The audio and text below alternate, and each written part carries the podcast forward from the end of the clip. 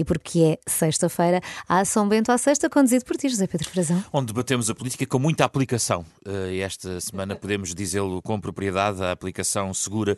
Uh, isso da nossa parte podem, podemos garantir que, que, estamos seguros na nossa aplicação para debater estes temas da política quando o fim de semana se aproxima. Connosco na edição de São Bento à Sexta hoje, a editora de política da Renascença, Eunice Lourenço, e Diana Ramos, editora de política e economia do Correio da Manhã. Bem-vinda, Diana. Obrigada. Seguríssimos, certamente. Ora bem, vamos então. Uh, bem, é preciso um abanão. Nós aqui estamos para dar o abanão.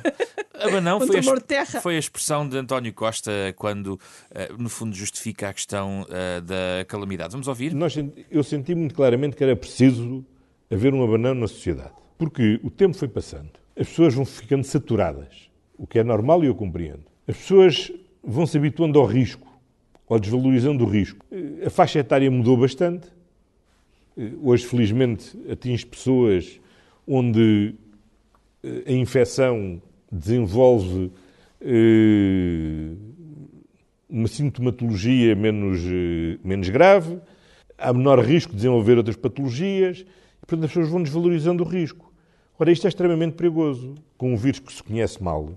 E, verdadeiramente, hoje ninguém sabe quais são as, as sequelas futuras que a contaminação vai ter.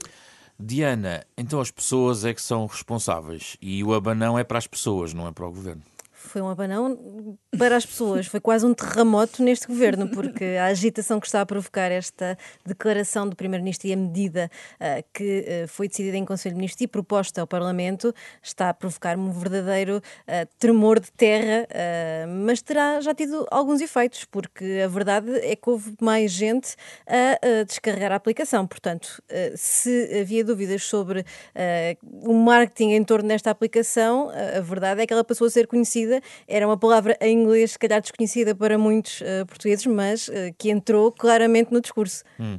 Uh, é difícil fazer este discurso de responsabilizar as pessoas politicamente.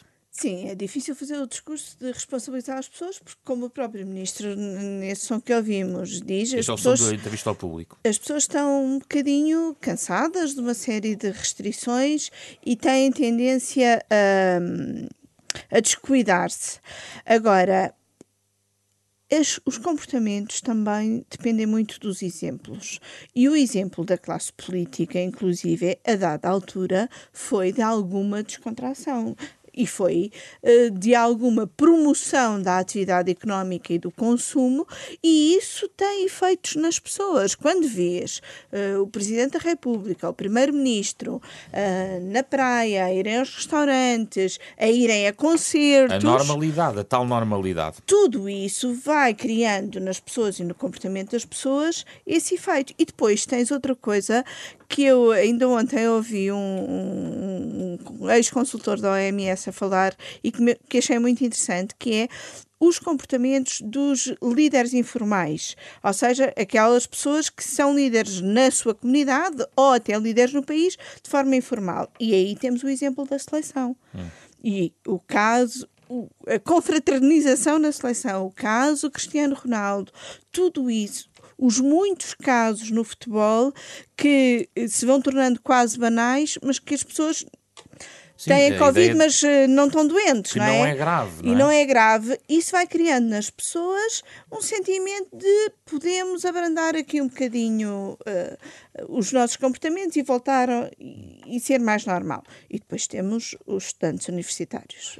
Que uh, é ainda outro problema. Diana, mas há aqui o que é que o, governo e as entidades podem fazer? Comunicar, comunicar riscos, a comunicação falhou, grande... acalmou, foi, o verão trouxe uma, uma, um corte na comunicação sobre os riscos da Covid? A grande preocupação no verão foi exatamente o pendor económico e o impacto na economia. E aí então passou-se uma mensagem muito mais ligeira sobre aquilo que eram os riscos da doença, eh, que se percebe agora eh, poderão ter um efeito esmagador sobre o Serviço Nacional de Saúde. Já há muitos hospitais que estão de facto com dificuldades em, em criar um equilíbrio entre a, a oferta Covid, os serviços Covid e os serviços não Covid há uma grande pressão sobre, uh, sobre os serviços de saúde e a verdade é que se passou um bocadinho uma mensagem ligeira durante o verão para incentivar as pessoas a fazer a sua vida normal, para incentivar com as devidas reservas para os ajuntamentos, mas dando a ideia que não havia problema uh, de, uh, rumar eh, metade do país para o Algarve e depois o que se viu de facto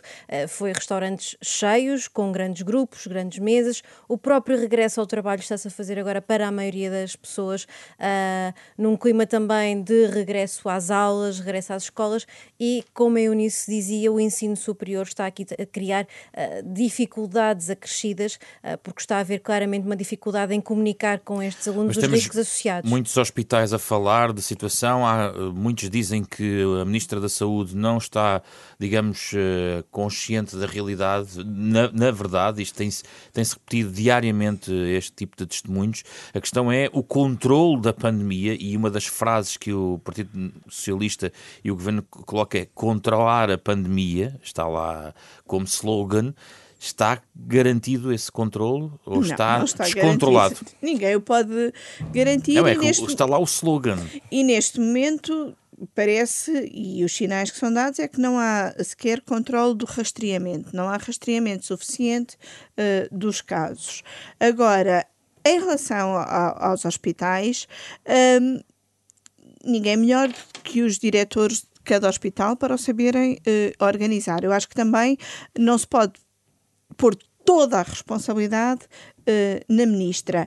E também os discursos contraditórios que às vezes alguns responsáveis de hospitais fazem também não ajudam. Ou seja, quando o responsável de um hospital diz estamos no nosso limite, mas ainda temos ali 300 camas que nunca acionamos, quer dizer, então estão no limite ou têm 300 camas?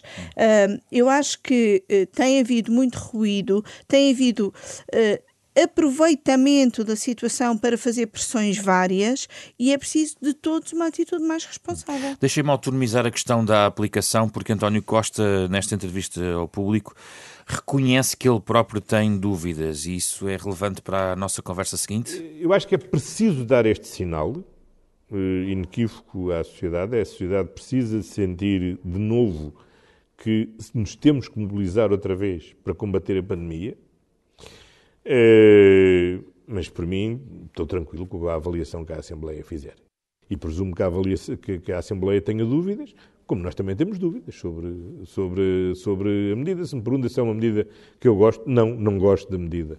Uh, a ideia de ser obrigatória a aplicação, não, também não gosto da medida. Uh, que ela neste, que neste momento que neste momento acho que é necessário acho que sim no momento em que o controle da pandemia uh, é talvez uma ficção nesta altura, uh, o, o, governo avança com uma medida que nem o próprio Primeiro-Ministro, de certa maneira, consegue garantir que é a melhor medida. Pelo contrário, a crítica é de vários níveis, sobretudo também do ponto de vista constitucional. As dúvidas são mais do que muitas, porque a obrigatoriedade da aplicação de uma aplicação que é pública num equipamento pessoal levanta imensas questões, mesmo tendo esta aplicação, sendo daquelas que, em termos de reserva de dados eh, pessoais, é daquelas aplicações que podem estar no equipamento e que menos intrusivas são em relação àquilo que é a exposição dos dados pessoais, porque não existe. Existe, de facto, esse cuidado com a aplicação. Em todo o caso, uh, há aqui muitas questões que, que, que, são levantadas, nomeadamente... Mas o Governo deve saber isso, não é? O, o governo, governo, sabe isso. O Governo legislou uh, sem enquadrar devidamente essa questão, porque Sim, não o há... Governo ignora a sua própria lei de criação da aplicação que garante que é voluntária. Que é voluntária. Como é que, como é que explicamos essa. É uma desorientação do governo? Eu acho é uma foi... medida precipitada. Possivelmente foi uma desorientação. É uma medida precipitada, tomada, decidida em cima de um momento em que surgem duas mil infecções diárias, uh, novas infecções diárias, tomada sob pressão e provavelmente sem acautelar todos uh, os efeitos práticos, uh, sejam eles da aplicação da, da medida como é que se distribui um telemóvel a toda a gente para toda a gente ter acesso a um Sim. equipamento uh, e a própria questão da constitucionalidade, do acesso à informação, da verificabilidade uh, da pessoa ter ou não uh, a aplicação por parte de uma força de segurança, que não pode simplesmente pedir um telemóvel a um cidadão. Eu acho que foi uma desorientação, não sei se foi calculada ou não. Pois, ou seja, essa é uma tese. Eu acho é que aquela proposta de lei está feita para as máscaras. E depois parece que incluíram ali a aplicação a trouxe Se foi por eh, eh, pressão, por susto dos 2 mil casos, ou se foi por cálculo mental de vamos lá criar este ruído e deixamos por uns tempos de falar de orçamento, isso aí só o Primeiro-Ministro poderá uh, dizer. O que é verdade é que ontem só se falou disto. E passou ao lado uma importante conferência de imprensa do Bloco de Esquerda sobre orçamento. Toda a gente, de repente, parecia que se tinha esquecido que há um orçamento que continua sem aprovação garantida. Além disso, uh, o debate de, desta questão um, vai bater com o debate do referendo à, à eutanásia, que é também um assunto sobre o qual o PS não quer falar, nem convém muito falar, e, portanto, houve aqui um ruído que, por um lado, parece desorientação do governo, mas, por outro lado, serve a alguns objetivos do governo. Então, falemos do orçamento, Diana as negociações fazem-se sempre melhor quando são menos ruidosas, não é? E a existirem, e é necessário que existam, inevitavelmente, apesar de dar alguma ideia ao governo ter já garantida uma aprovação por via da abstenção de alguns partidos, nomeadamente do PCP e de outras forças mais pequenas, alguns partidos e deputadas mais uh, deputadas não inscritas, a verdade é que tenta menosprezar um pouco aquilo que tem sido o papel uh, do Bloco de Esquerda. E num dia, de facto, em que houve uh, vontade do Bloco de Esquerda em dizer não há contrapropostas, nós não recebemos nada, não estamos a ter feedback nenhum, nem evolução nenhuma, não se discutiu e nem se discute o orçamento, a proposta de orçamento do Estado para 2021 sobretudo na questão do novo banco, parece ser o tópico mais sensível para o Bloco de Esquerda, mesmo apesar de algumas explicações que foram surgindo nos últimos dias de que muitas das que, o governo podia ter ido até onde podia ir no orçamento em matéria de novo banco. O, o novo banco continua a ser ali um, um, problema com o Bloco, mas ontem, na tal conferência de imprensa da Catarina Martins, que eh, foi um bocadinho soterrada pela questão da aplicação, um, eu acho que há algumas pistas eh, para eventuais alterações ao orçamento que podem ajudar à viabilização. E, e, nós ontem também tivemos aqui a entrevista de um dirigente dos precários inflexíveis que falava sobre uh, as questões relativas ao apoio extraordinário, que é também um dos assuntos-chave para o Bloco de Esquerda e pode ir por aí uma mudança de, de atitude do Bloco. Porque o Bloco está muito ameaçador de um, de um voto contra, só decide no dia 25, portanto, em véspera do debate na Generalidade.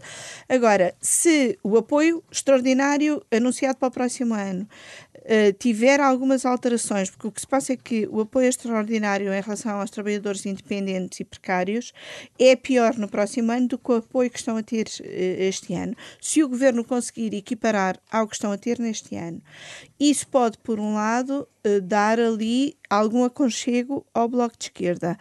E depois há outra questão que também passou por aqui esta semana, que é a questão do aumento extraordinário das pensões, Sim. que uh, a Ministra da Segurança Social tornou claro que o único aumento no próximo ano é, é o extraordinário e é a partir de agosto. de agosto. Se houver um aumento a partir de janeiro, pode também ser algum consolo para o PCP. E, portanto, há aqui duas vias de dar uh, algum aconchego, tanto ao Bloco como ao é, PCP. Plano A, Bloco de Esquerda. Eu acho que plano A é sempre os dois. Manter todos os é. uh, tabuleiros com jogos em aberto. É, eu acho que. Porque para o Bloco é um problema político. Uh, ser o Bloco a, via, a, viabilizar este orçamento sem o PCP. Essa é uma velha foi, história, não é? Porque foi isso que aconteceu no suplementar. Hum. O Bloco, no suplementar, ficou sozinho com o PSD, que é pior do que ficar sozinho, não é? Para, para o Bloco. E, portanto. Uh, eu acho que serve ao governo, e António Costa, em todas as negociações, sempre gostou muito de ter Bloco e PCP, serve ao governo que seja com esses dois, mas também serve ao Bloco que o PCP se mantenha. Uh, Diana, isto, estamos a terminar, uh, uh, confirma-se, aliás, uma ideia que eu Eunice tinha dado aqui há umas semanas relacionadas com o processo orçamental, em definitiva é algo que corre e corre e corre até ao final das datas todas e se calhar até à final global, mas vai ser, é um processo muito prolongado. A, partir, a pressão vai é? ser toda, vai existir toda, sobretudo na, na, discussão na especialidade. Vai ser aí que se vão limar as arestas sobre estas propostas, como a, como a Eunice estava a falar, uh, da nova prestação, uh, das questões da contratação coletiva, de que forma é que o avanço que o Governo deu pode ainda ser de alguma forma ajustado para agradar ainda mais aos, aos, uh, aos parceiros, aos antigos parceiros da geringonça, de que forma também é que no salário mínimo se poderá ou não ter aqui alguma margem, porque já se percebeu que a medida, o valor proposto pelo, pelo Governo fica aquém daquilo que era o seu próprio plano inicial de atualização. Portanto, há aqui muitas matérias que vão levar a, que a discussão uh, se faça mesmo até ao limite. E o que já aconteceu ano passado e aconteceu também no suplementar foi a necessidade de ter que fazer as contas e um trabalho inesgotável dos próprios membros do governo durante a discussão e a votação da, linha a linha das propostas uh, no dia da votação final, porque qualquer ajuste e qualquer diferença de votação em que um partido se alinha com o outro em determinado momento, muitas vezes custa muitos milhões. É preciso pedir a suspensão da votação, vai ser de facto aqui uma maratona de negociação, uma maratona de votação, e isto vai ser até à última hora a aprovação do Orçamento do Estado. Cá estaremos para acompanhar todo este processo. Sim, em novo horário. Já agora ficamos a saber que o São Bento à Sexta vai passar para um horário um bocadinho mais noturno, mas continuaremos por aqui a mandar bitites. Sim, daremos essa nota. Eunice Lourenço, Diana Ramos, foi o São Bento à Sexta.